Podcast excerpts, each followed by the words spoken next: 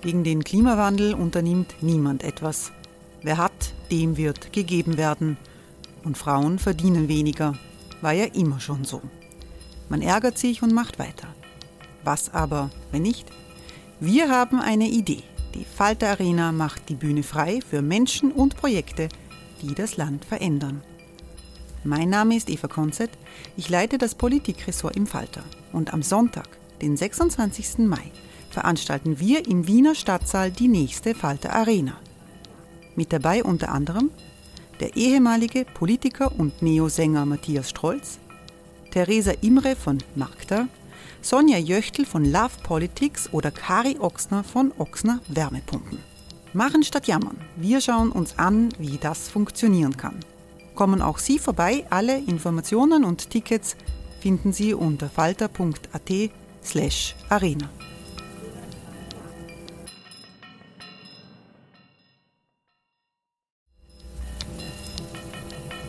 Falter-Podcasts werden durch Werbung unterstützt.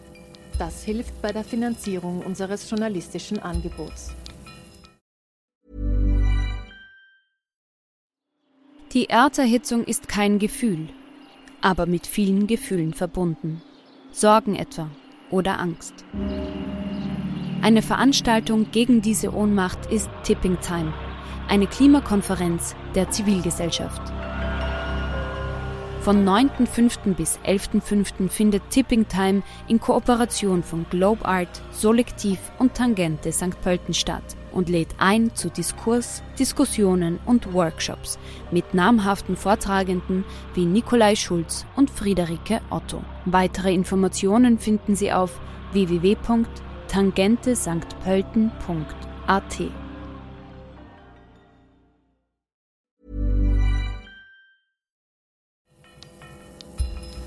Falter Radio, der Podcast mit Raimund Löw.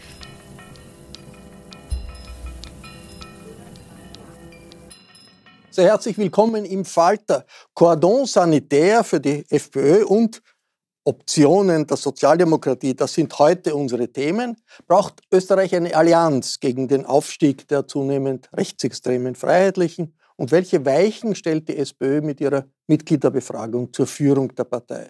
Es sind zentrale Fragen für die Zukunft Österreichs, über die wir in dieser Sendung sprechen, in einer hochrangigen Runde von Kennern der heimischen Innenpolitik, zu der auch Andreas Babler stößt, der gerne SPÖ-Chef werden möchte. Während in Deutschland und in anderen Staaten Europas liberale Demokraten rechtsextreme Parteien von der Regierungsmacht fernhalten, laufen die Dinge in Österreich ganz anders.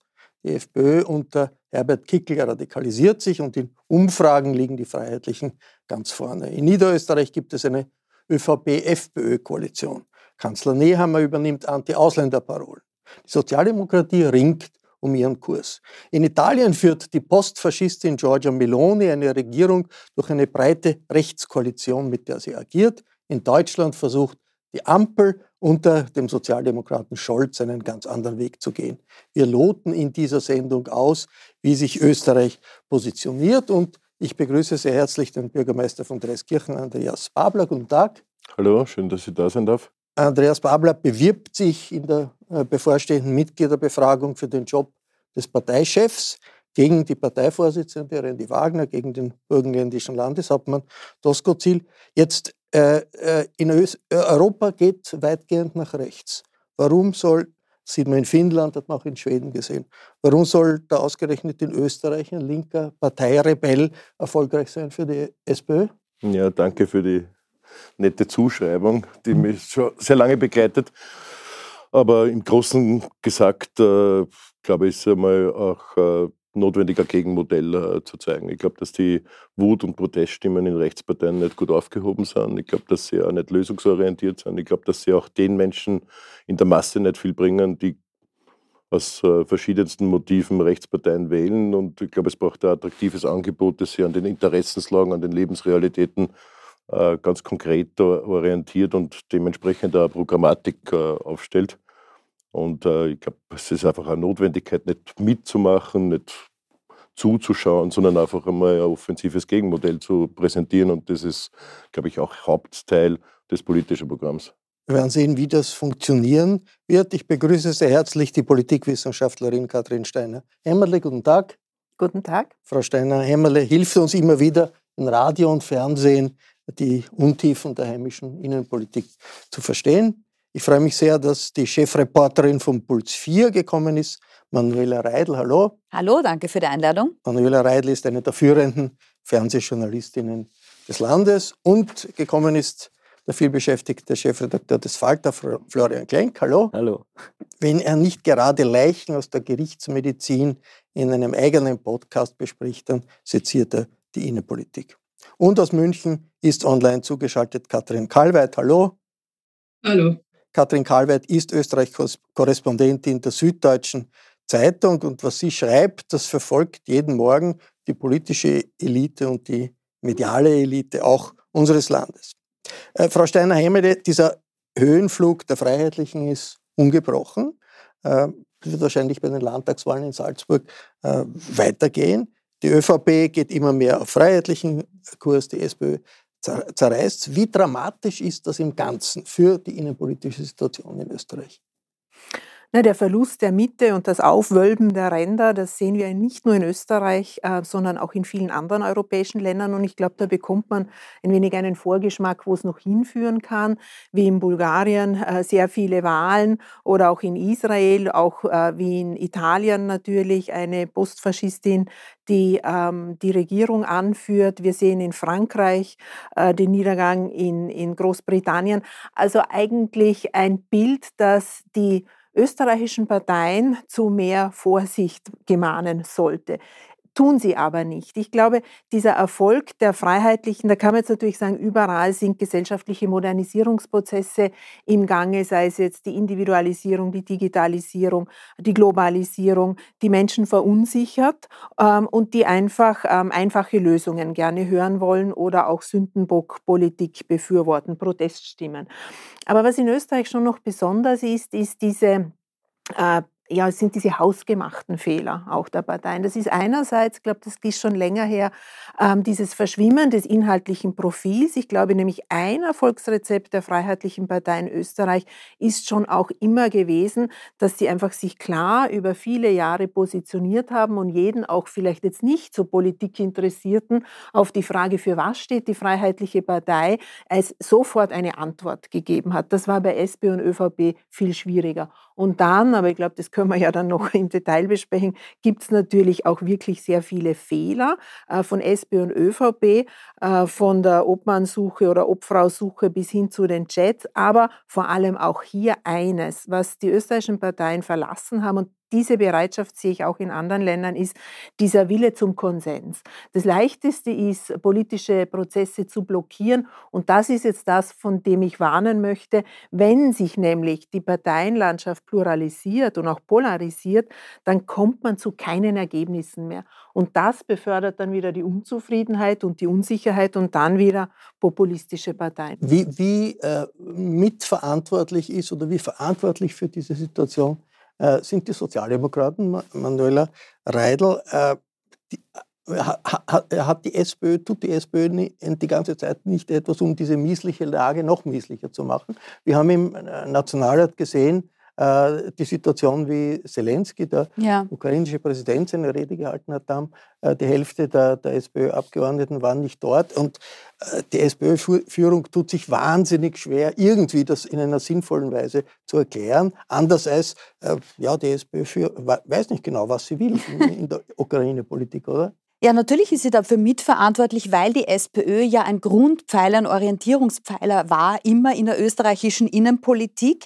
Seit Jahren konstatieren die PolitikwissenschaftlerInnen zu Recht, das löst sich sowieso auf. Parteigrenzen verschwimmen, die Wählerbindung geht zurück. Aber nichtsdestotrotz liefert diese Misere, diese Pleiten, Pech- und Pannenserie in der SPÖ, die zum großen Teil auch selbst verschuldet ist, ein weiteres Argument für all jene, die den Glauben an die traditionellen politischen Parteien verlieren, die den Tra Glauben an die politische Mitte verlieren und äh, die sich in Protest und, und Angewidertheit abwenden und sich dem Rechtspopulismus zuwenden. Das ist selbstverständlich nur einer von vielen Faktoren. Also mich beunruhigt gleichzeitig, dass ja auch wir Medien in eine veritable Glaubens- und Vertrauenskrise geraten sind. Nicht von allen Medien selbst gemacht. Also natürlich, äh, der Florian Klenk sagt ja dann immer, ähm, wenn es um Inseratenkorruption geht, schaut mal, wir haben ein paar Hunderter gekriegt im Jahr. Also auf uns braucht ihr dann nicht schauen. Ich glaube aber, wir brauchen uns nichts vorzumachen. Die breite Masse der Bevölkerung, für die sind das die etablierten Medien und die verschwinden in anderen Echokammern, in denen wir keinen Zugriff mehr auf sie haben. Dazu ist auch die ÖVP mitverantwortlich, die Diktion und Positionierungen normalisiert, die früher als rechter Rand gegolten hätten. Also die Sozialdemokratie, da gebe ich Ihnen vollkommen recht, äh, befeuert hier einen Kurs, auf dem der Tanker Österreich oder eigentlich fast Europa sowieso schon steuert. Und das ist sehr, sehr schade und äh, sehr, sehr gefährlich. Katrin Kalweit, ich möchte noch einmal zurück zu dieser Situation bei der Rede des ukrainischen Präsidenten kommen. Der hat ja auch vom Deutschen Bundestag gesprochen vor einem Jahr. Das war unmittelbar wenige Wochen nach Beginn des Krieges. Hat es dort irgendwie ein vergleichbares Hin und Her gegeben wie im Nationalrat in, in, in Österreich? Im Gegenteil, es wurde als Ehre empfunden. Die Rede wurde, war, war gut besucht. Ich glaube, es war praktisch niemand da, der nicht da war. Und vor allem, was ich sehr spannend fand in dem Kontext, es gab hinterher eine unglaublich intensive, wirklich auch sehr berührende Debatte mit sehr viel äh, Solidarisierung mit sehr viel äh, sozusagen Herz, herzergreifenden Bekenntnissen zur Ukraine, äh, eine Debatte darüber, was haben wir im, Ver im, Verhältnis zu Russland falsch gemacht, wo müssen wir Vergangenheitsbewältigung in einer neuen Form betreiben. Also das gab, es wurde als Anlass genommen zur Selbstbefragung. Und äh, deshalb auch habe ich äh, ähm, ja auch sehr bitter kommentiert, das Verhalten der Sozialdemokratie war anstandslos und unerträglich, weil äh, ich finde, dass eine solche Situation ein Jahr nach dem Krieg zumal, wenn man ein Jahr lang zuschauen musste, was in der Ukraine passiert und nicht so klar ist, wie die Tatsache, dass Russland hier einen wirklich ähm, menschenrechtsfeindlichen und äh, verbrecherischen Krieg führt, dann immer noch so zu, so zu tun, als müsse man sich vergewissern, wo man steht. Da fehlt mir jedes Verständnis dafür. Und ich, also wie gesagt, in Deutschland ähm, sind, ist, sind die Debatten inzwischen ganz woanders angekommen. Jetzt, Florian Genk, der Falter hat ja recherchiert bei den SPÖ-Abgeordneten, die nicht da waren, äh, die Terminprobleme gehabt haben oder, oder sonstige Gründe. Was ist denn da rausgekommen? Ein sehr großer Teil hat so getan, als wäre diese Rede so eine Art unverbindliche Übung äh, so, weiß nicht, Bühnenspiel in der Hauptschule am Städten, wo man hingehen kann am Nachmittag oder man bleibt fern. Die gesagt haben, wir mögen den Lehrer Sobotka nicht und da gehen wir nicht hin. Das war ein Teil. Das wurde mit einem Textbaustein beantwortet, in dem sich, wir wissen es deshalb, dass es ein Textbaustein ist, weil da drin ein Rechtschreibfehler war, den alle verwendet haben in ihren Antworten. Also es ist einmal die erste klägliche Antwort gewesen. Die zweite war, ähm, dass von Gewerkschaftsseite gekommen ist. Also der Zelensky ist böse zu den Gewerkschaften und daher kann man da als Gewerkschafter nicht hingehen. Also man, man hat da offensichtlich versucht, so eine Art äh, innenpolitisches Klein-Klein zu spielen und nicht zu sehen, dass das der Präsident eines geschundenen und terrorisierten äh, Volkes ist. Und das dritte Argument, das mich eigentlich am meisten verstört hat, war von einer Abgeordneten, ähm, die aus Niederösterreich ist, die lustigerweise in der Bildungsdirektion dort arbeitet und Schuldirektorin ist, die gesagt hat, das ist ein Kriegstreiber, ein, ein kriegsführendes Land und äh, Zelensky ist ein, äh, betreibt Kriegspropaganda und würde angeblich ich glaube, sie hat gesagt, Phosphatbomben auf die Bevölkerung werfen, auf Unschuldige werfen. Das zeugt davon, dass diese Abgeordnete offensichtlich zu Hause nicht einmal ein Internet hat, weil sie offensichtlich nicht mitkriegt, was im letzten Jahr passiert ist. Also das ist schon wirklich peinlich. Äh, ich vermisse auch von Randy Wagner, die gesagt hat, sie war krank, äh, irgendein Statement. Äh, sie hätte ja auf ihrem Facebook-Account oder auf dem Instagram-Account irgendeine Solidaritätsadresse an Zelensky schreiben können. Stattdessen werden Schnitzel mit Ketchup gepostet und äh, irgendwelche alten Frauen, die zeigen sollen, dass die SPÖ jetzt schon 140 Jahre alt ist. Also das ist wirklich ähm, würdelos, anstandslos, respektlos und in jeder Hinsicht einer Staatspartei, die die Sozialdemokratie eigentlich immer sein wollte, die auch immer die internationale Solidarität beschworen hat, die sich als antifaschistische Kraft versteht, ähm, gegenüber einem äh, nationalistisch, faschistisch, Imperialisten wie Putin überhaupt nicht mehr zu erklären. Das einzige Argument, das der Anton Belinka neulich einmal vorgebracht hat, der Politologe, war, ähm, dass das vielleicht noch irgendwie eine Art Sowjetnostalgie da mitschwimmt oder Anti-Amerikanismus. Aber mir, um das abzuschließen, mir hat in der Linken, in der westlichen Linken, in der Sozialdemokratie immer die Empathie mit den osteuropäischen Dissidenten, mit, den, äh, osteuropäischen, mit der osteuropäischen Zivilgesellschaft gefehlt.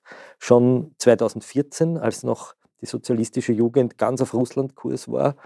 Ähm, und ich habe das bis heute nicht verstanden. Andreas Wabler, haben Sie äh, eine Erklärung für diese Orientierungslosigkeit der SPÖ in der Ukraine-Frage? Äh, Paul Lendwey sagt, er war schockiert, wie er das gesehen hat, dass da äh, die Hälfte der Abgeordneten nicht da sind. Sie auch? Ja,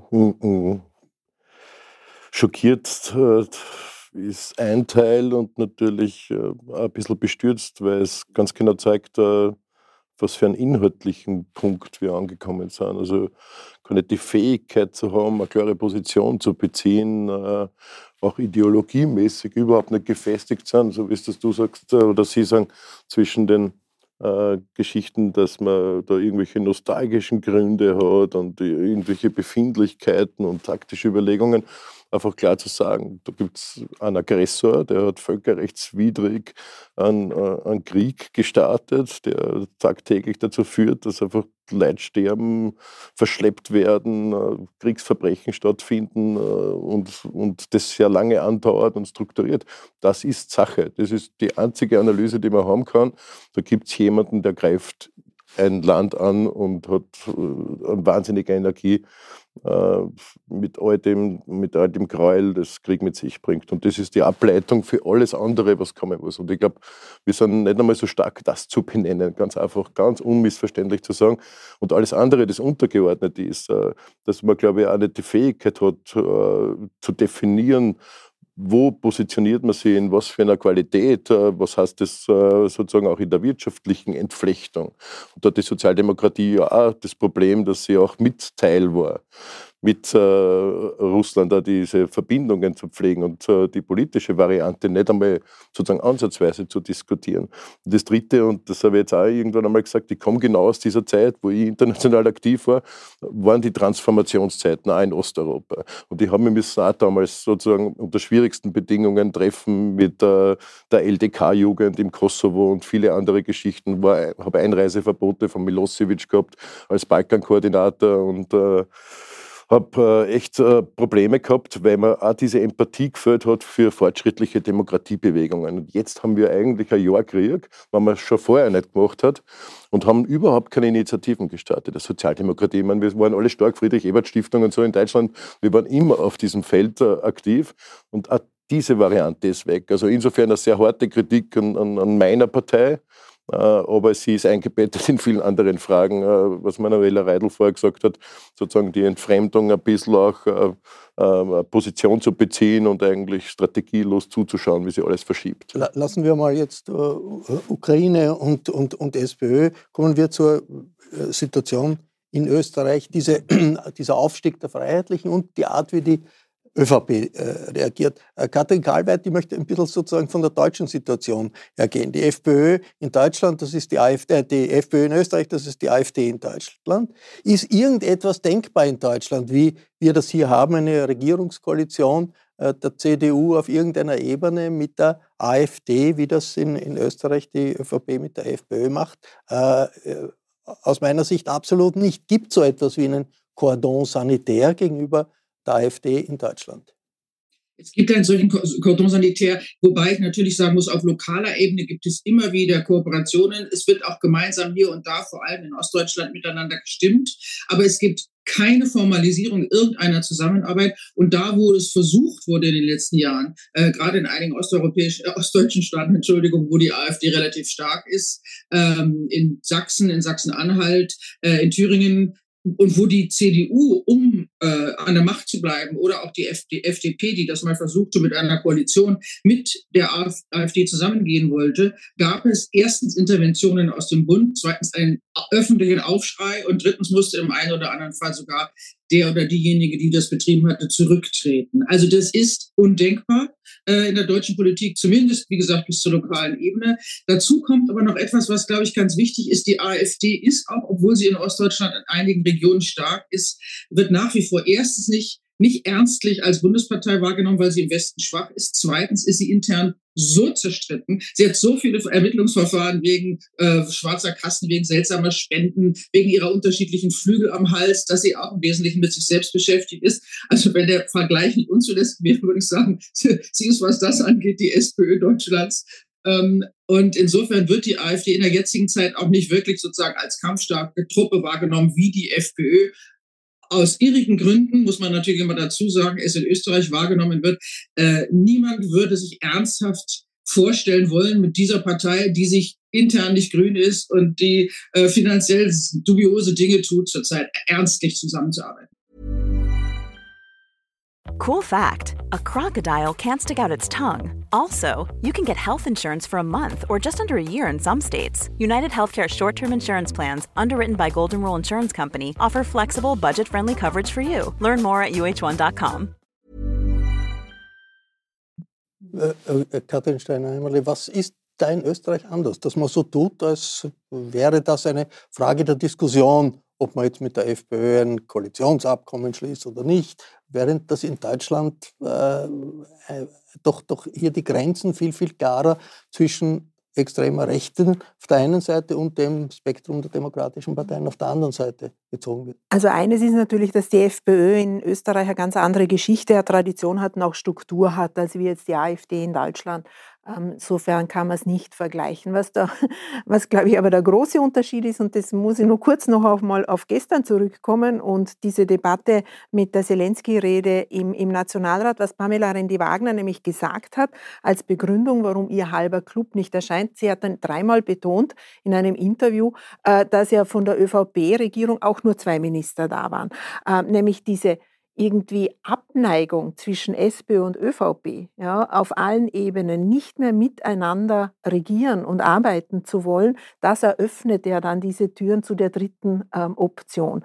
Und ähm, dies, das ist jetzt nicht nur eine unzulässige Relativierung. Also wir haben zwar was nicht richtig gemacht, aber die anderen ja genauso wenig, was ja dann auch zu diesem Enttäuschung führt, sage ich jetzt nicht formuliert in der österreichischen Bevölkerung, sondern die Frage ist ja, woher kommt diese Ablehnung von einem Modell, das Österreich eigentlich sehr über viele Jahrzehnte zum Erfolg geführt hat, nämlich diese große Koalition, ähm, dass die so überhaupt nicht mehr in Frage kommt. In einigen Bundesländern, Kärnten ist ja ein Beispiel, wo es ja jetzt wieder gut funktioniert. Und das Zweite, in Niederösterreich hätte es ja einen Versuch geben können genau. in mhm. diese Richtung, der ist dann ja. Also das ist einmal diese, diese Unfähigkeit dieser Parteien zusammenzuarbeiten. Und das zweite Fehler war ja, dieser Cordon sanitär bedeutet eben, die anderen müssen zusammenarbeiten, sonst funktioniert es ja nicht. Ähm, und das, das andere ist, dass man nicht nur Personen ausgrenzt, so wie es ja immer der ÖFPÖ gegenüber war, es hat es ja geheißen, ja nicht mit Jörg Haider, jetzt heißt es nicht mit Kickel, ähm, sondern dass man eben auch auch nicht die Inhalte ausgrenzt, indem man sagt, über Migration reden wir nicht, weil das ist ja kein Problem, ähm, sondern dass man einfach diese Antworten und vor allem den politischen Stil ablehnt. Ja? Und das tun sie ja nicht. Sie hupfen inhaltlich nach, ja, die FPÖ, äh, die ÖVP der FPÖ zum Beispiel, und sie hupfen vor allem auch im Stil nach, indem man diese ausgrenzende Rhetorik verwendet.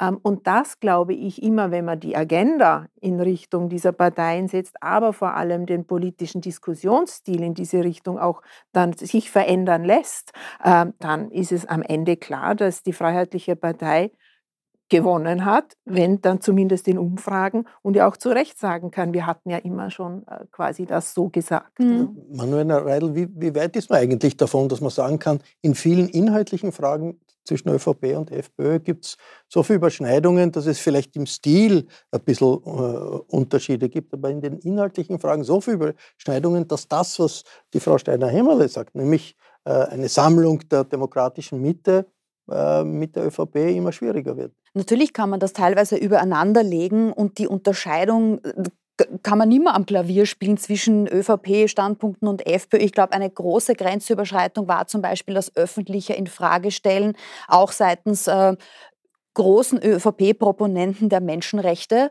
wo dann natürlich relativiert wurde und gesagt wurde, nein, wir reden ja über die Auslegung, wir reden ja darüber, wie dann an Gerichtshöfen mit den Menschenrechten umgegangen wird. Nur das weiß die ÖVP natürlich genau, dass diese Unterscheidung innerhalb der Bevölkerung in, in der breiten Masse nicht stattfindet. Genauso wie der Cordon Sanitaire. Äh, man kann jetzt groß darüber reden, dass man nicht mit dem Herbert Kickel auf Bundesebene eine Koalition eingehen würde. Wenn man es mit dem Udo Landbauer macht, kann man auch mit dem Herbert Kickel. Also nachdem man ja allgemein, nachdem allgemein bekannt ist, dass die FPÖ gerade in Niederösterreich zu den radikaleren Gruppierungen zählt, glaube ich, ist auch dieser Damm gebrochen. Und die ÖVP befördert ja mit ihrer Strategie, die sie offenbar gelernt hat unter Sebastian Kurz, wenn wir in Schwierigkeiten sind, setzen wir auf Rechtspopulismus, dann nehmen wir der FPÖ das Thema Migration weg. Das ist noch nicht angekommen, dass das jetzt nicht mehr glaubwürdig funktioniert und dass man jetzt mittlerweile mit der Strategie die FPÖ unterstützt. Das jedenfalls wäre meine ähm, Analyse. Und wenn ich als äh, Bundeskanzler zum Beispiel offensiv fordere, ähm, dass man Asylberechtigten, also Menschen, wo eine österreichische Behörde festgestellt hat, die sind anderswo verfolgt worden, sind in Leib und Leben bedroht. Wenn ich sage, diesen Menschen muss ich die Sozialhilfe kürzen, einmal mindestens für fünf Jahre, weil wie kommen wir dazu, dass wir denen dieselben Rechte geben wie uns Staatsbürgern? Naja, das könnte tatsächlich in anderen Worten und ein bisschen grober formuliert auch äh, vom Herbert Kickel kommen, selbstverständlich. Damit bewirbt, äh, bewirkt man aber natürlich auch, dass es für die FPÖ immer schwieriger wird, das noch rechts zu überholen. Und da stehen wir ja jetzt. Ne? Also es ist viel beschworen worden, dieses 30-jährige Jubiläum des Lichtermeeres, altbekanntes Argument. Lesen Sie sich doch durch, was damals gefordert wurde von Jörg Haider, kann man auf Wikipedia ganz leicht nachlesen, im sogenannten Ausländervolksbegehren, wo äh, Zehntausende Menschen oder Hunderttausende Menschen eigentlich sogar auf die Straße gegangen sind, um die Diktion zu verurteilen, die Forderungen zu verurteilen. Das ist jetzt in der Mitte angekommenes politisches Programm, jedenfalls der Großteil der Forderungen. Äh, Umgesetzt von SPÖ-Innenministern. Umgesetzt auch von SPÖ-Innenministern, genau. Florian Klenk, die nächsten Wahlen sind äh, 24, wahrscheinlich, vielleicht vorher, aber 24 sicher. Und bei dieser Annäherung, inhaltlichen Annäherung zwischen äh, ÖVP und FPÖ ist natürlich Alternative die Diskussion eine, eine Ampel. Bis jetzt hat es geheißen, also wenn man eine Ampel vorschlägt, ist das sehr kontraproduktiv, denn das wird die Wähler nur äh, in die, äh, der ÖVP zutreiben. Hat man von sozialdemokratischer Seite immer wieder gehört. Jetzt eigentlich interessant, dass in der Diskussion in der SPÖ äh, ist der Eindruck, eigentlich alle sind mehr oder weniger für, dafür eine Ampel, von Doskozil äh, bis äh, Andreas Babler. Hat die, das Schreckgespenst der Ampel, dass das nur kontraproduktiv sein muss, ist das jetzt weg, weil sich äh, Freiheitliche und ÖVP so äh, inhaltlich so, so, so, so sehr angenähert haben, dass es vielleicht eine, wirklich eine, eine Alternative geben wird. Entweder ÖVP, FPÖ oder eine der möglichen Ampel. Ampel heißt Sozialdemokraten, Neos und Grüne. Man könnte jetzt frech sein und empirisch sagen, dass eben das Nicht-Kommunizieren des Wunsches nach einer Ampel oder nennen wir es progressive Allianz oder ich weiß nicht, eine linksliberale äh, Mehrheit links der Mitte, dadurch, dass die SPÖ sich nie festgelegt hat, könnte man jetzt frech sagen, hat sie eigentlich nie gewonnen, ne? sondern im Gegenteil, es hat eigentlich immer eine schwarz-blaue Mehrheit in dem Land gegeben, weil sich die Linke nie unter die Liberale und die Linke nie sozusagen zusammengefunden hat und offensiv gesagt hat, wir haben ein Gegenprogramm zu dem. Ähm, und ich glaube, das zeigt ja das Grundproblem der Sozialdemokratie, eigentlich mit Ausnahme von Gusenbauer, der sozusagen der letzte ideologische war.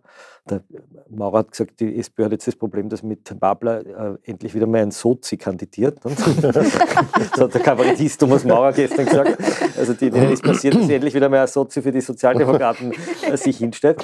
Äh, die, die, Sozialdemokratie ist ja sprachlos geworden. Ja, das zeigt sich auch, wenn man gestern den Satz von, also gestern war Dienstag, äh, der 3. April, den Satz von Randy Wagner gesagt hat, das ist Social Media und da postet man halt irgendeinen Unsinn. Sie ist sprachlos geworden auf ganz essentielle gesellschaftspolitische Fragen, die ja eigentlich Elfmeter wären für die Sozialdemokratie. Die, der Angriff Russlands ja, als einen Angriff auf eine liberale äh, Gesellschaft, die Pandemie als einen Angriff auf das Gesundheitswesen, die Korruption als einen Angriff auf überhaupt das Funktionieren eines Rechtsstaats, die ganze Auseinandersetzung überhaupt mit Polizei, mit Justiz, dass das auch etwas ist, was gerade die Schwächeren schützen kann in einer Gesellschaft. Ja, dieses, die Linke hat überhaupt kein normales Verhältnis zur Polizei gefunden. Ja, das war unter Blecher äh, vor vielen Jahren einmal ganz anders. Äh, da sitzt in Niederösterreich ein ehemaliger Polizeichef, ist sprachlos und macht irgendwelche blöden Plakate, wo er sich als die rote Hand schnabelt. Ne? Äh, wir haben eine immerhin eine, eine Expertin für Pandemien, äh, die SPÖ-Chefin war, die es anders als Lauterbach nie geschafft hat, wirklich die Stimme zu werden, sondern das hat es dem Herrn Ludwig und dem Herrn Hacker überlassen in Wien. Und diese Sprachlosigkeit, die zieht sich eigentlich bis zum Viktor Klima, muss man sagen. Ja? Also von Viktor Klima bis Viktor Adler oder von Viktor Adler bis Viktor Klima hat man sozusagen den Niedergang der Sozialdemokratie in dem, wofür sie eigentlich stehen möchte, gesehen. Und und daher gehen die Leute zu den Parteien, die einen Zug aufs Tor haben. Und der Kickel will natürlich, der, der weiß, was er sagt. Der sagt über die Festung, ich möchte die Ausländer draußen haben, ich möchte, dass die kleinen Leute äh, Geld kriegen und nicht die Ausländer. Und der koloriert sozusagen alle sozialen Probleme ähm, äh, rassistisch oder, oder äh, ausländerfeindlich anstatt sie als eine soziale Frage zu framen. Ja? Und der Letzte, der das in der SPÖ konnte, äh, das war der Häupl, der es geschafft hat, äh, sozialdemokratische Themen auch sozialdemokratisch zu framen. Der hat gesagt, okay, wenn sich in Wien die Leute nicht ordentlich benehmen, das nennen wir Hausordnung. So. Der hat gesagt, wenn es in der U6 äh, die Leute sich über die Ausländer aufregen, dann regen sie sich ja gar nicht über Ausländer auf, sondern über das stinkende Essen, das man isst. Also verbietet man das Essen, aber auch die Käsekreiner und die Leberkäse und nicht nur den Döner. Und er hat über solche Frames den Ärger der Leute abgefangen und hat ihn aber in eine andere, äh, woanders hin kanalisiert. Und das, das, das sozusagen fehlt der Sozialdemokratie. Ich meine, die politische Diskussion, die Frage der politischen Perspektiven sind natürlich in dem Ausmaß, als wir jetzt einen Wahltermin uns annähern und, und eigentlich alle ein bisschen das Gefühl haben, es ist, es ist Wahlkampf, äh, stehen natürlich über all dem. Jetzt, Andreas Babler, ist es äh, so, dass im Wesentlichen jetzt alle Strömungen in der SPÖ sind mehr oder weniger für Ampel, obwohl es schon natürlich auch in der SPÖ eine Tradition gegeben hat, mit der äh, mit den Freiheitlichen zusammenzuarbeiten, die jetzt sagen, alle, das ist undenkbar. Nicht? Für, ja, vor, im, im, Burgenland war es noch anders vor, vor ein paar, paar, Jahren. Wie sehr ist da hier ein Meinungsbildungsprozess, der schon hm. interessant ist, real ist, dass hier eine SPÖ möglicherweise sich positionieren wird, egal unter jetzt Babler oder unter Doskozil oder unter Randy Wagner, die sagt, wir wollen eine Ampel, anders äh, als das bisher der Fall war. Ja, ich bin auch sehr überrascht über den, den den Outcome von allen möglichen Leuten, die sich für Ampeln deklarieren. Jetzt auf einmal haben wir das immer gewünscht, dass das auch passiert. Ich glaube, es braucht klare Ansagen, das kann man nicht immer sozusagen durchlavieren. Und in der SP war ja ein Grundproblem auch noch zu der vorigen Diskussion, bevor ich auf die Antwort auf die Frage komme, also dieses taktische äh, Blinken. Also man hat ja gesehen, wohin das führt, jetzt dann auch politisch, strategisch äh, betrachtet. Wir haben den Haider mit groß gemacht, weil wir dieses Thema einfach äh, mitgespielt haben in der FPÖ. Wir haben den Strache als FPÖ-Chef mit groß gemacht. Auch in dieser Positionierung auch nach rechts blinken zu müssen, auch, auch fähig zu sein, Leute abzuschieben, um das ganz bildlich zu machen. Das wir auch. Und, und jetzt haben wir dasselbe Problem beim Kickel. Und äh, ich höre natürlich auch sehr genau zu, wenn diese Formulierungen kommen, ja, mit der Kickel-FPÖ nicht oder mit dieser ÖVP nicht oder Kurz-ÖVP und wie auch immer das immer wechselnd ist. Ich glaube, es braucht noch, noch mehr Klarheit. Und äh, wenn man gefragt wird, was diese Optionen anbelangt und warum, dann muss man auch verstehen, äh, was wir sozusagen als SPÖ-Mitglieder da, da, jetzt in dieser entscheidenden Phase, wo man wirklich einmal auch ein starkes Zeichen setzen kann, äh, so empfinden. Und da geht es nicht darum, um, um die Mitte zu halten und die sozialpartnerschaftlichen, großkoalitionären Dinge in der Mitte zu festigen, sondern es gibt berechtigterweise einen Grant auf FPÖ, logischerweise, aber es gibt auch einen auf die ÖVP und der ist nicht zu unterschätzen und der ist inhaltlich begründbar. Die FPÖ braucht man nicht kurz, ich glaube, da sind wir sich alle einig in der Analyse, wie die FPÖ arbeitet als Protestpartei und, und Gruppenstigmatisierung und, und volle Kanne. Aber die ÖVP ist natürlich schon eine, die äh, ganz bewusst den Staat äh, versteht, aber ganz, ganz massiv umbaut. Und wir sehen das mit Sorge, was passiert ist in den Krankenkassen, die Zerschlagung, dass auf einmal nicht dort mehr die Arbeitnehmerinnen die Mehrheiten haben, was eigentlich eine Arbeitnehmerinnenorganisation ist. Also auch dieser strukturelle Umbau, die Härte in der ersten schwarz-blauen äh, Koalition, was dann um die Verlängerung de facto von Wochenarbeitszeiten gegangen ist und viele andere Geschichten, die diametral einfach nicht zusammenpassen. Deswegen begrüße diese Ansage einer progressiven Mehrheit, die wird vorsichtig sein, wie linksliberal sie einzuschätzen. Diese Begriffe sind in diesen Tagen sehr wechselbar. Aber die sozusagen Alternative zeigt äh, zu dem Menschenbild, ganz zentral. Die ÖVP unterscheidet sich da nicht mehr. Die hat eine Abkehr von humanistischen Grundbedingungen geschaffen in der Partei, die, die wirklich abschreckt, auch viele ÖVP-Wählerinnen und Wähler. Aber ich glaube, dass es um ein progressives Gegenmodell nämlich auch inhaltlich geht, also auch was Rechte, und äh, das ist ein Teil meiner Kampagne sozusagen, auch äh, was, was, was zusteht an Rechten und ein bisschen rauszukommen als Alternative. Äh, Katrin Karlweit, diese Perspektive wirklich einer äh, Wahlauseinandersetzung, wo auf der einen Seite äh, Parteien sind, die in Richtung Ampel gehen wollen, auf der anderen Seite ÖVP, FPÖ, wie äh, realistisch ist das aus Ihrer Sicht? Und in einer Situation, wo Österreich ja nicht gerade nach links geht und, und Europa nicht nach links geht, wie gefährlich ist das, wenn es so eine äh, Konfrontation gibt im Hinblick auf die Wahlen? Also ich finde, ich würde erstmal davor warnen, diese ganzen äh, Konstellationen schon durchzudebattieren. Wir haben Best Case oder Worst Case, keine Ahnung, noch mehr als anderthalb Jahren bis zu dieser Wahl. Da kann noch sehr, sehr viel passieren. Äh, erstens. Zweitens, ich, ich, ich bin sofort dabei, äh, die Sozialdemokratie und alle ihre Fehler und Schwächen zu sezieren, wie sie das jetzt alle sehr brillant gemacht haben. Finde es aber immer wieder interessant, dass jetzt eine Sau durchs Dorf getrieben wird, die anderen Säue, um es mal flapsig zu formulieren, also die ÖVP, der wir die letzten, mit der wir die letzten Jahre äh, beschäftigt waren, der wir äh, Hybris, Schwäche, Manipulationen etc. vorgeworfen haben. Nicht zuletzt Herrn Nehammer, äh, der dieses seltsame Konstrukt, was Kurz gebaut hatte, äh, weder demontiert hat, noch sich dafür jemals entschuldigt hat, noch eine gute Alternative geschaffen hat.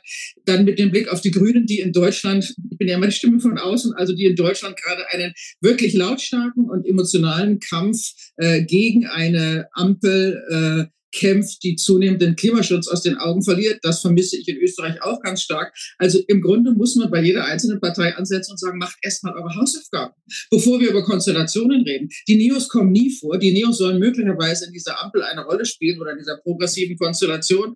Ich bin ein Fan von vielem, was die Neos machen, weil sie es gut machen, weil ihre parlamentarische Arbeit seriös ist, weil sie sich bisher nach meiner Wahrnehmung nicht viel haben zu Schulden kommen lassen, aber sie können nicht mobilisieren. Warum nicht? Also ich glaube, die ganze die Palette der Fragen Fragen und die Palette der Versäumnis ist so groß, jetzt zu sagen, es wird, was ist eine solche Konstellation plausibel? Ad hoc würde ich sagen, nein, ist sie nicht, weil jede einzelne Partei immer noch nicht genau weiß, wo sie steht, mit wem sie losmarschiert, mit wem sie sich im Zweifel verbünden, verbünden würde. Und last but not least, diese Absage an Schwarz-Rot, die heute so gesetzt gilt, wenn ich mich richtig erinnere, aber, aber äh, korrigieren Sie mich, wenn ich das falsch erinnere, ist, das war nach meiner Wahrnehmung auch immer ein Framing von Kurz äh, 14, 15, 16. Die lief ja nicht ganz schlecht, aber und sogar unter Kern Mitterlehner lief sie irgendwie eigentlich noch ganz gut. Und Kern sagt ja bis heute, äh, im Grunde äh, sind Mitterlehner und ich als Paket wegmontiert worden. Aber als ich nach Österreich kam, hieß es immer, Schwarz-Rot ist zwar ein bisschen mühsam, weil diese ganzen, sozusagen, äh, jeder kriegt Unbeweglichkeit hieß es. Aber genau, so, genau. Aber es war keine unvorstellbare Koalition und die Zusammenarbeit funktionierte bis zuletzt ganz gut. Dann hieß es plötzlich unter Kurz, no way, never ever, wir können so nicht arbeiten, unerträglich. Das ist geblieben. Warum eigentlich? Jetzt äh, machen wir mal einen kurzen, kurzen Schnitt. Gehen wir noch einmal zurück zur äh, Mitgliederbefragung in der SPÖ. Danke. Äh, Frau äh, Hämmerle, äh, die wird eigentlich medial diskutiert als äh, ein, das Symptom der Krise, ein Krisensymptom. Sehen wir nicht jetzt doch ein bisschen was anderes, nämlich eine Repolitisierung der SPÖ, durchaus mit Diskussionen, was ist sinnvoll, was ist nicht sinnvoll, was ist, die Bundesländer formieren sich. Der Herr Babler hat sehr viele Leute bei seinen Veranstaltungen. Also etwas, was man eigentlich brauchen würde. Unterschätzen wir das Potenzial einer solchen Mitgliederbefragung in der SPÖ angesichts der äh, allgemeinen Krisensituation der Partei? Also ich sehe es auch als Chance, aber nur, wenn die Rahmenbedingungen passen. Das würde bedeuten, dass jetzt nicht jeder so seinen Freundeskreis um sich schart und irgendwie auch in parallelen Kanälen Wahlkampf macht und es wieder nur so wer mit wem vielleicht wo, wann, wie unterstützt wird oder zum Bundeskanzler macht oder auch nicht, äh, sondern dass man wirklich versucht, inhaltliche Konzepte und strategische Konzepte, also das heißt inhaltlich äh, natürlich wie links oder rechts, Recht positioniert man sich in einzelnen Politikfeldern. Man macht es ja auch nicht schlüssig. Dadurch kommen ja viele Überschneidungsmengen zwischen verschiedenen Parteien zustande. Aber auch welche strategischen Optionen äh, sieht man eben Zusammenarbeit mit der FPÖ? Das sind so Fragen, die einfach nie ausdiskutiert wurden in dieser Partei. Und das könnte man jetzt machen. Und wenn dann irgendwie die inhaltliche Richtung, also es muss auch eine Abstimmung sein, nicht nur über Köpfe, sondern wirklich über Inhalte. Und das würde in meinen Augen auch brauchen eine gemeinsame Darstellung und Auseinandersetzung. Also, dass man die Kandidaten vielleicht auch miteinander mal diskutieren lässt. Wird sowas geben, Mitgliedern Herr Babler, so das dass die Kandidaten irgendwie so wie Hier hier sitzen? Falter, ne? Ich glaube, der Falter würde äh, das Ja, Studio ich glaube, aufmachen. muss man jetzt diejenigen fragen, die in den Gremien einfach die Maßstäbe setzen. Bis jetzt keine Diskussion. Bis jetzt keine. Ich habe es angeregt, Babler, dass man natürlich auch gemeinsam einen, einen Rahmen findet, äh, dass das auch geordnet äh, passieren soll. Das ist ja wichtig. Ich meine, Entschuldigung, jetzt mag ich gerne was zu den Inhalten sagen, weil die, die, die oft ein bisschen hinter diesen taktischen Fragen stehen. Aber ja, es ist eigentlich, äh, wir waren nicht fähig, irgendwie aus machttaktischen Überlegungen der zwei Apparate äh, nicht einmal einen gemeinsamen Frame zu finden oder einen gemeinsamen Rahmen zu finden, wie man da jetzt dann geordnet was macht. Es geht ja um den Tag eins nach der Mitgliederbefragung. Das heißt, ich kann nur sagen, was ich mache. Ich bemühe mich, offene Kanäle zu haben, mit allen Landesparteifunktionärinnen zu sprechen, täglich, um auch zu appellieren. Schaut, es ist jetzt ein Wahlkampf, der ist leider ungeordnet. Den Prozess äh, habe ich nicht beeinflussen können.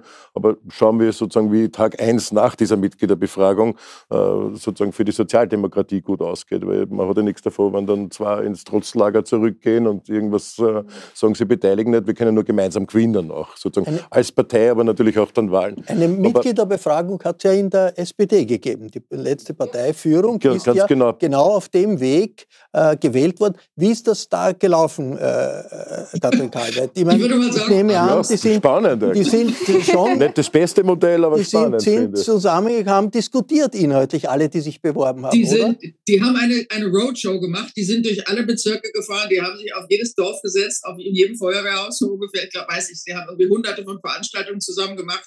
Und Aber haben, zusammen, äh, waren alle dort. Zusammen. Sie, sind, sie haben wirklich äh, eine Art Wahlkampf-Duell auf offener Bühne gemacht, mal und mal und mal. Das wurde dann zwar lang, etwas langweilig, weil man schon alles kannte, aber dann sich auch den Fragen der Genossen gestellt. Äh, es war eine unglaublich systematisierte, wahnsinnig aufwendige äh, Geschichte, bei der ja dann auch ein unerwartetes Ergebnis herauskam. Das muss man auch sagen. Ähm, immerhin eine der beiden Vorsitzenden ist heute noch Vorsitzende. Also das war nicht ganz umsonst.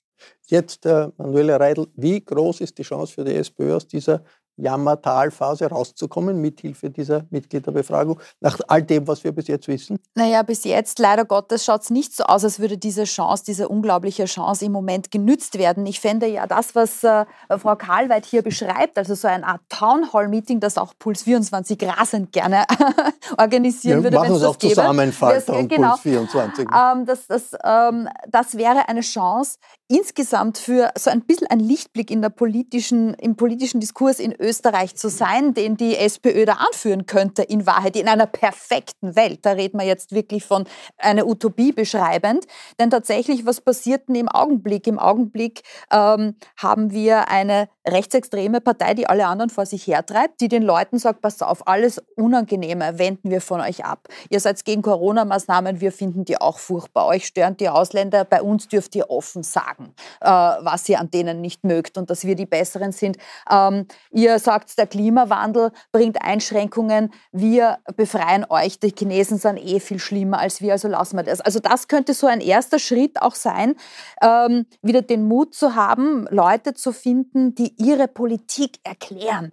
Also die eine Führungsfunktion einnehmen und sagen, deshalb halten wir diese Maßnahmen für sinnvoll. So wollen wir unser Land positionieren, so wollen wir unser Land wertegestützt positionieren. Wie gesagt, im Augenblick schaut es aber nicht so aus, als wäre diese SPÖ-Mitgliederbefragung ein erster Schritt in diese in Richtung. Deutschland, ist ja, in Deutschland ist herausgekommen eine linke Parteiführung und dann ein eher rechter Kanzlerkandidat Scholz, der jetzt Kanzler ist etwas Ähnliches denkbar in, in Österreich, Florian Kling? Weiß nicht, ich glaube, wenn, wenn man sich die SPÖ jetzt anschaut und angenommen, man wäre jetzt so ein Nachlassverwalter und müsste sagen, was bleibt da jetzt über, dann könnte man sagen, die haben mit dem Kern jemanden, der hat in einem Energieunternehmen gearbeitet und kennt sich am Energiemarkt aus. Mit dem Doskozil haben die einen Polizeichef, der im Burgenland damals, als die, als die Flüchtlingskrise war, eigentlich sehr beachtliche Worte gefunden hat. Ich erinnere an seine Worte in Bahndorf. Die hätten eine Epidemiologin mit Randy Wagner, die sich im Gesundheitswesen auskennt. Die haben in Wien einige äh, Manager, die durchaus wissen, wie man Gesundheitskrise managen kann. Die hätten äh, äh, mit dem Hergovic einen Arbeitsmarktexperten. Also wenn da jetzt jemand herkäme und sagt, was liegt da eigentlich so in Trümmern herum und man stellt diese Mandeln wieder auf und sagt, da gibt es eine Art Schattenregierung äh, oder eine, eine Reservearmee, ja, dann könnte ja jemand auf die Idee kommen zu sagen, eigentlich stehen da doch ein paar respektable Figuren, die aber aus irgendeinem Grund nicht ein Team bilden können, weil sie zu egoistisch sind, weil sie egomanisch sind, weil sie vielleicht nicht, weil sie sich die falschen Berater geholt haben, die sagen, du musst wie, eine wie ein Sprechautomat reden. Also diese Partei hätte ja eigentlich Figuren. Und die könnte jetzt drüber blinken zu den Grünen oder zu den Liberalen und sagen, ihr habt eigentlich ein paar gute Bildungsexperten und ihr habt vielleicht ein paar gute Klimaexperten. Und wir könnten doch da eigentlich sowas aufstellen wie ein Gegenmodell zu dem Herrn Kickel und dem Herrn Nehammer, die uns erklären, der Verbrennermotor und äh, mhm. ein, ein äh, reinrassiger arischer Brunnenmarkt, das in, in, in, der also nur aus deutschen, blonden, äh, alten Bauern aus dem 19. Jahrhundert besteht, die dort also deutsches Gemüse verkaufen. Das ist die Zukunft äh, das Potenzial. Ich glaube, das ist aber jetzt möglich, oder? Gerade, ja. das, aber ich sehe das nirgends. Das Potenzial ist Was Florian Klenk sagt, ist möglich. Also ich glaube, das ist ja der einzige Ausweg, den, den wir haben, sozusagen da gibt es noch viel mehr Leute, die wirklich Fachkompetenz haben in wichtigen. Und was Peter Kaiser, glaube ich, eh richtigerweise angedeutet hat, bevor das dann auf einmal zu einer riesen Explosionsshow geworden ist, äh, war genau dieser Vorschlag, in, in, in aufzustellen, Wochen, Brat, gute Expertinnen. In drei Wochen ist 1. Mai, da werden all die, die irgendwie hier genannt wurden und die zum, zum SPÖ-Lager gehören, stimmt, werden am, am Rathausplatz sein. Der Andreas Babler auch mit, mit seinen Anhängern. Ja, aber dichtes Tourprogramm. Ehrlich gesagt bin ich gerade überfragt und wir über überlegen natürlich auch, ich fahre durch alle Bundesländer, mir ist ja wichtig sozusagen Aber 1. Mai in Wien ist ja wahrscheinlich schon ein gewisser, ja, nicht ganz unwichtiger Termin, ja. oder? Ist möglich. Wir werden es sehen. Das war ein Versuch, die verwirrende innenpolitische Situation in Österreich in den Griff zu bekommen. Danke fürs Mitmachen, danke für Ihr Interesse. Hintergründe zur innenpolitischen Entwicklung gibt es regelmäßig im Falter. Daher darf ich Ihnen ein Abonnement des Falter ans Herz legen. Ich verabschiede mich im Namen des gesamten Teams. Bis zur nächsten Sendung.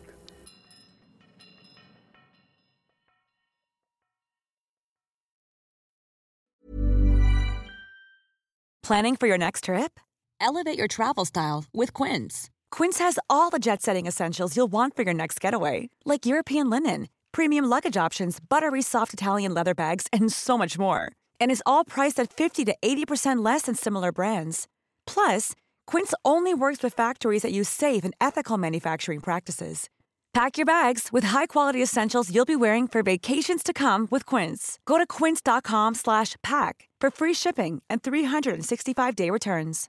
Imagine the softest sheets you've ever felt. Now imagine them getting even softer over time. That's what you'll feel with Bowl and Branch's organic cotton sheets. In a recent customer survey, 96% replied that Bowl and Branch sheets get softer with every wash. Start getting your best night's sleep in these sheets that get softer and softer for years to come. Try their sheets with a 30-night guarantee. Plus, get 15% off your first order at bowlandbranch.com. Code BUTTERY. Exclusions apply. See site for details.